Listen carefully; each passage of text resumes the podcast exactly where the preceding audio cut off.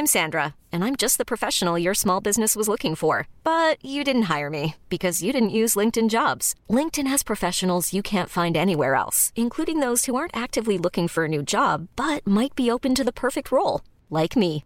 In a given month, over 70% of LinkedIn users don't visit other leading job sites. So if you're not looking on LinkedIn, you'll miss out on great candidates like Sandra. Start hiring professionals like a professional. Post your free job on linkedin.com/achieve today.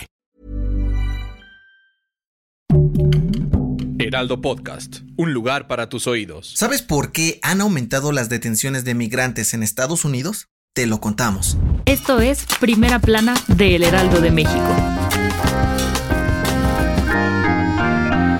La crisis migratoria en la frontera entre México y Estados Unidos sigue siendo un tema bastante delicado para ambos gobiernos. Y es que los números no mienten, pues según la Oficina de Aduanas y Protección Fronteriza, en el último año han detenido a más de 2.400.000 indocumentados. La administración de Joe Biden rompió el récord de detenciones de migrantes en la frontera con México, ya que esta cifra representa el máximo histórico desde que se tiene registro, pues aumentó un 27.4% con relación a año anterior. De acuerdo con las autoridades, la mayoría de detenidos han sido personas provenientes de Venezuela, Nicaragua y Cuba, quienes buscan llegar al Gabacho para iniciar una nueva vida. Pero no son los únicos. También hay migrantes mexicanos, guatemaltecos, salvadoreños y hondureños. ¿Por qué tantos? Según la Oficina de Aduanas estadounidense, la nueva ola de migración en la frontera se debe a problemas sociales y económicos derivados de la pandemia por COVID-19 y de los regímenes autoritarios que hay en Latinoamérica, además del aumento de tráfico de drogas y armas. Ante esto, Estados Unidos hizo un llamado al gobierno de AMLO para regular y fortalecer sus esfuerzos para contener la migración y así evitar una crisis humanitaria en ambos países.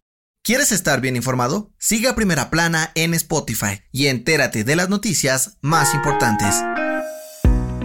El Día de Muertos está cada vez más cerca y algo que definitivamente no puede faltar en la ofrenda para nuestros seres queridos es la flor de cempasúchil, la cual, según las culturas prehispánicas, ayudaba a guiar a los difuntos hasta su altar. Y aunque en los últimos dos años la venta de esta flor disminuyó por los estragos de la pandemia, los productores esperan que en 2022 la historia sea diferente. De acuerdo con la Secretaría de Desarrollo Económico, la Ciudad de México producirá la histórica cifra de 5 millones de macetas de flor de cempasúchil para este Día de Muertos, es decir, poco más de un millón de las que se produjeron el año pasado. Con esto se espera que las ventas dejen una derrama económica de 117 millones de pesos que ayudarán a fortalecer el mercado e impulsar la recuperación de miles de productores en la capital.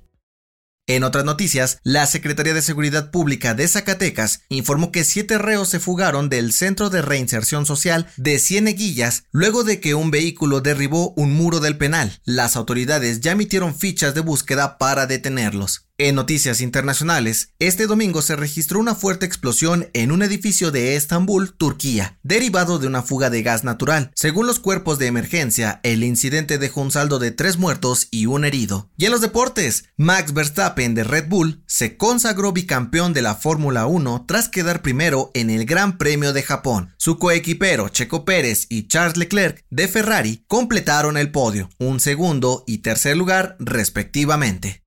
El dato que cambiará tu día.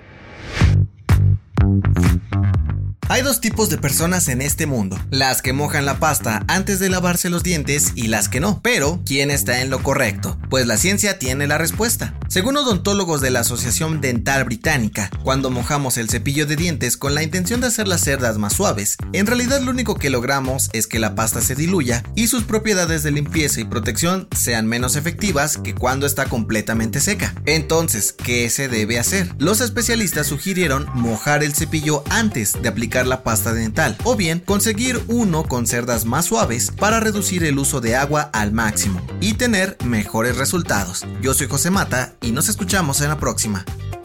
Esto fue Primera Plana, un podcast del Heraldo de México.